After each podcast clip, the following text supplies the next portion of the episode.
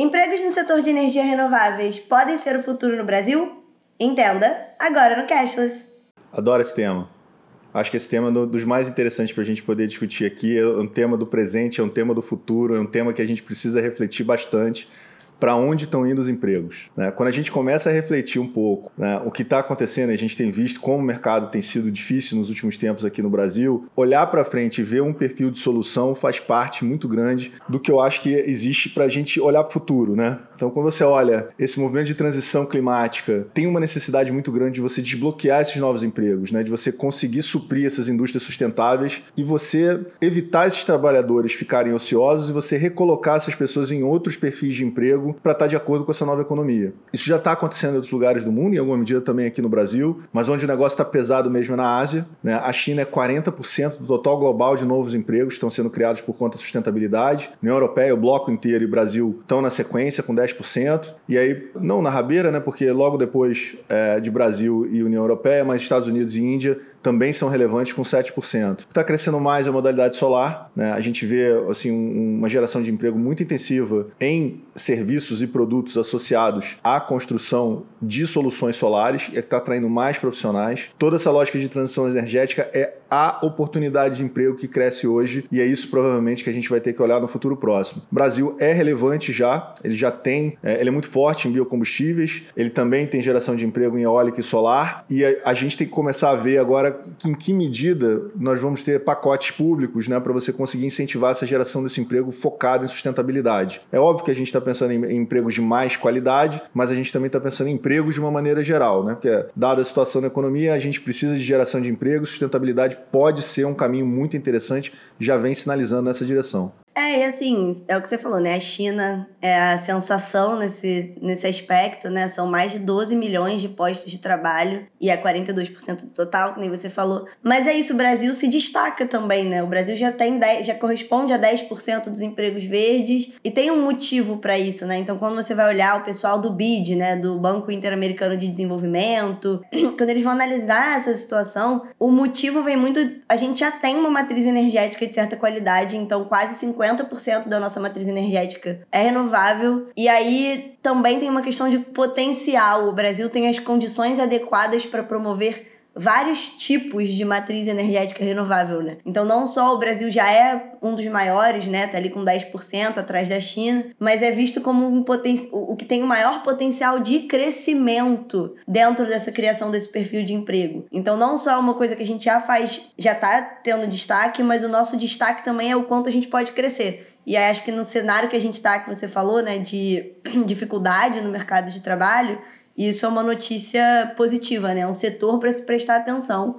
E aí, a expectativa para o mundo é que até 2030 as energias renováveis criem mais de 38 milhões de emprego. E aí, óbvio que isso é para o mundo todo, mas o Brasil está tá, tá sendo visto como o principal destaque, né? Junto da, da China, dos países asiáticos. A gente vê também destaque para a Índia, Tailândia, Malásia. Mas dentro desses 38 milhões, é esperado que o Brasil seja um dos que mais ganhe e que mais cria impostos nessa direção. E aí, assim, não só no que a gente já é destaque, a gente já é destaque em eólica e solar, mas também existe uma aposta que o Brasil se torne líder em hidrogênio verde, né, o líder mundial da área, e também que se destaque bastante no comércio de crédito de carbono. Então, assim, a gente está diversificando as energias renováveis em que a gente vai criar empregos, a gente está aumentando o número de empregos nas que a gente já é destaque, isso é muito positivo. E aí também não só em cargos técnicos. Eles são sim a principal destaque, instalação de sistemas, fabricação de componentes, mas também essa parte de comércio de crédito de carbono, toda a parte de adequação das empresas, também gera um perfil, uma demanda por um perfil mais corporativo, ainda que não seja a maioria. Mas mesmo no, no âmbito dos trabalhos técnicos, a gente está falando de trabalhos com renda média de dois salários mínimos e carteira assinada, o que no Brasil, para o perfil atual de alta informalidade, é bem positivo, né? Óbvio que a gente sempre quer evoluir essa questão de, de renda, de formalização.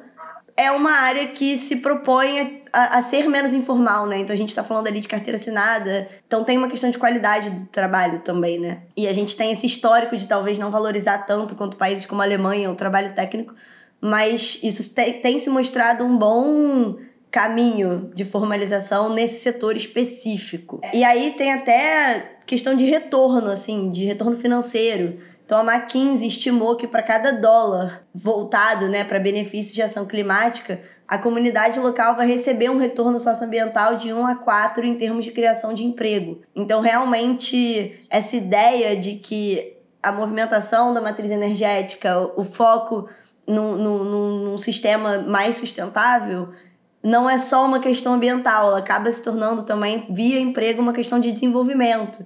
Então, realmente, assim, o potencial do Brasil é muito grande. O BID coloca o Brasil nesse, nessa posição de líder de crescimento, já é o maior entre as grandes economias da América Latina. Então, acho que no contexto que a gente está, é um setor bem importante de ficar atento, porque o mercado de trabalho brasileiro tem seus altos e baixos. Então, ter um setor específico que a gente está se destacando realmente faz bastante diferença.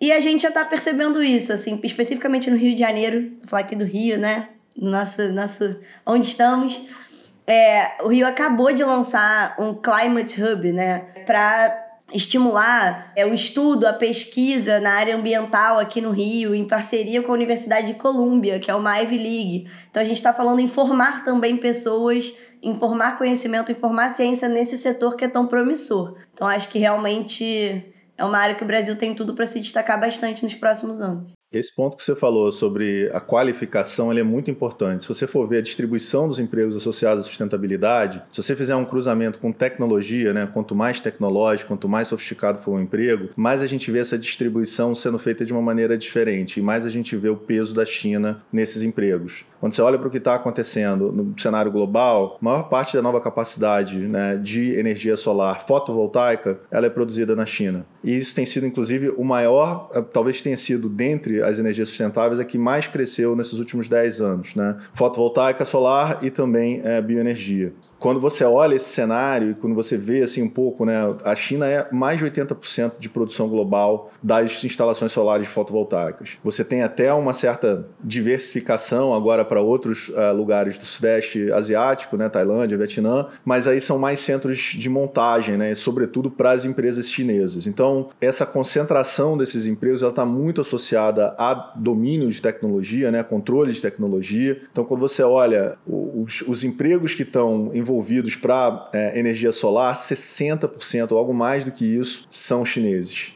Não, a gente vê essa distribuição. Isso também acontece com instalações eólicas, tanto que é, a China é responsável por quase 60% do total, apenas três empresas são responsáveis por mais de 50%, né? mais 57,5%. Então, assim, a gente vê isso, ele está concentrado, essa maioria desses empregos também associados a empregos é, eólicos, está concentrado num número pequeno de países. A China dá esse 50% total global, a Ásia entra com quase 60%. Então, quando você olha para isso, você vê assim, esse, essa relação entre tecnologia e geração de empregos e como isso está distribuído de uma forma diferente. Né? O cenário de quando você vai para energia hidráulica, né? É, aí é um pouco mais desconcentrado. A China continua sendo líder, mas você vê Índia e Brasil muito relevantes. Então você já começa a ver uma certa desconcentração. Aí quando você vai para biodiesel, aí sim é, é, um cenário onde o Brasil é o mais relevante de todos, com mais de 35% dos os trabalhos, né, dos empregos associados a biofuel, né, a biocombustíveis. E isso tem a ver também com o perfil desses empregos, né? Porque a grande maioria deles são associados a plantio e colheita de matéria-prima. Então, dado que o processamento do combustível, ele, ele não emprega muita gente, né? Onde está o, o volume pesado de empregos é justamente no plantio e na colheita. E você tem uma dissociação também entre o valor desses salários, né? Empregos no plantio, empregos na colheita mais baixos, empregos no processamento e outras questões gerenciais de gestão mais altos. Então, a América Latina é muito relevante dos empregos de biocombustíveis, né? vai quase 45%, e o Brasil é o maior empregador de biocombustíveis, líquidos do mundo. Né? Aqui a gente está entre a produção de etanol, a produção de biodiesel, e ele começa a ir mais em direção à produção de biodiesel. Muito importante a gente ver para onde essa discussão vai, porque esse modelo de transição energética e de transição de sustentabilidade, ele vai mexer com a matriz de empregos, ele vai mexer com a matriz de habilidade necessária para esses empregos e a gente precisa se planejar para conseguir garantir é, o nível de empregabilidade da população brasileira nos próximos anos. É, e aí acho que vale também entender. Você falou um pouco de em que posições esses empregos estão, mas também quem são os países, as regiões que estão liderando esse movimento, né? Então, assim, não só. É também para onde esses empregos vão, porque a gente está falando de um mundo cada vez mais globalizado, com uma movimentação de profissionais cada vez maior. Então, entender também quais países estão se destacando nesse movimento no momento é bastante importante. Então, assim, a gente, você falou bastante da China, a gente né, falou bastante da China, porque é o líder. Tem o maior, é 42%. O total de empregos é 12 milhões 677 na estimativa lá do dado que a gente viu. É, a China representa mais 5 milhões desse total. Mas ela não é a única. Então, assim, os destaques que foram colocados dentro dos estudos foram a China, o Brasil, a Índia, os Estados Unidos e a União Europeia. O Brasil em segundo, mas a gente já vê assim que tem essas tendências para essas regiões como um todo, variam os setores. Então assim, a China que você falou, né, eles estão bastante focados em solar e eólica. A Índia, que tem 700 e perto de 730 mil é, postos, também está focada em solar, mas quando a gente pega em Estados Unidos, eles na verdade estão focados em diversificar. Então, eles tiveram, assim, eles representam hoje 920 mil é, empregos da área, mas eles estão investindo em várias áreas. Então, quando passou, né, a, eles passaram uma, uma lei de infraestrutura que foi bastante focada em, energia, em transição energética, né? Foi passada em novembro de 2021. Então, eles têm 150 bi de investimento em solar e eólica. Aí tem 18 bi em hubs de hidrogênio. 15 bi em biocombustível. Então eles estão é, diversificando bastante os investimentos, o que pode gerar uma diversificação maior nos empregos criados. E quando a gente olha para a União Europeia, ele já tem um foco maior no setor de bioenergia, mas isso também pode mudar um pouco porque o cenário que eles estão enfrentando pode ser que acelere, né? Eles estão com um problema energético muito grande devido às questões geopolíticas, a gente já falou aqui, podem colocar lá da guerra da Rússia, enfim, a questão energética se tornou um ponto bem importante para eles, não só do ponto de vista de sustentabilidade, mas também de um ponto de vista de geopolítica. Então, a União Europeia pode ser que tenha ali um, uma aceleração ou uma diversificação maior, mas hoje está bem focado no setor de bioenergia. Então, assim, está se diversificando, está crescendo. O Brasil é um destaque dentro desse crescimento. Então, assim, para saber para onde os empregos vão, tanto de área quanto de país, a gente vai precisar acompanhar ao longo do tempo e a gente vai continuar fazendo isso aqui. Então vocês já sabem, é só se inscrever no canal, ativar o sininho e até semana que vem. Cola na gente. Tchau, tchau. Tchau, tchau.